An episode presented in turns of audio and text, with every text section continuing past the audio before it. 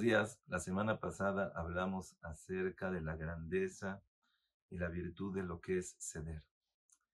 Escuché un maase, creo que es conocido, pero cuando una persona lo vuelve a escuchar, lo vuelve a vivir, le dan ganas de volver a ceder. Y más en este tiempo que estamos de Benadam la Javero, que esperamos que se construya el Betamigdash, por supuesto, es de suma importancia que la persona trate de pensar qué puedo hacer por el otro, en qué puedo aguantarme, en qué puedo tolerar, en qué puedo aprender a ceder.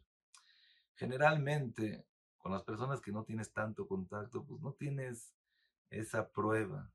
Pero cuando estás hablando esposo y esposa, papás e hijos, hermanos, vecinos, ahí es cuando es más difícil. Y sabes cuando se pone más difícil, cuando el vecino de arriba, de al lado, tiene que construir, tiene que remodelar, y tú empiezas a oír, a taladrar, a ruido, a suciedad, y hay veces que también hay anomalías, que hay goteras, que hay humedad, que salieron malas cosas. Y la persona muchas veces dice, bueno, una se la perdono, otra se la perdono. Ya, pero tantas veces. Dices, ahora sí, esta no se la puedo perdonar. Y Maaseshe allá, caja, ya así pasó. En Israel, una pareja, Baruch Hashem, vivía en el 2, uno en el 3. Y Baruch Hashem crecieron. Llegó el tiempo donde tenían que casar a sus hijos. El de arriba, el del 3. Baruch Hashem, primer año, primer hijo, segundo año, segundo hijo, tercer año, tercer hijo y el de abajo todavía se le hacía difícil, uno, dos, tres, cuatro, cinco años.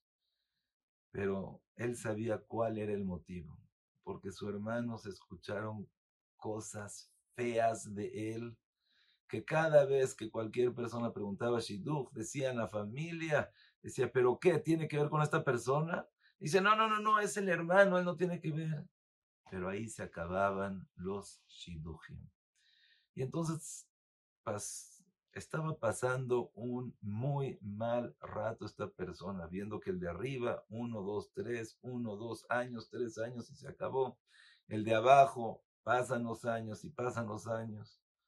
Cuando de repente el de arriba le toca la puerta y dice, mira, Baruch Hashem, la familia ha crecido y me gustaría tratar de ver si puedo hacer otro cuarto arriba, entonces tengo que pedirle permiso a los vecinos, los de abajo ya aceptaron, solamente me gustaría ver si tú también aceptas.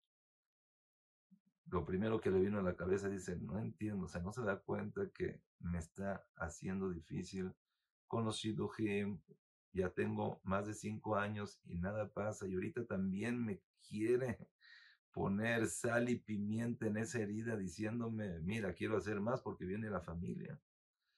Y empezó como que a decirle, déjame ver, déjame pensar.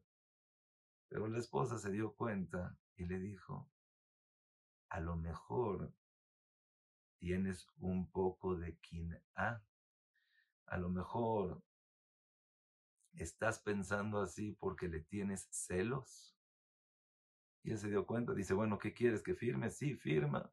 Y así fue, él firmó. Cuando subió para arriba, le dice, te voy a firmar. El otro como que muy normal. No le dijo, ay, gracias, eres una... Ah, le dijo muy normal. Dice, aparte de que le estoy dando, ni siquiera me lo agradece como debe de ser.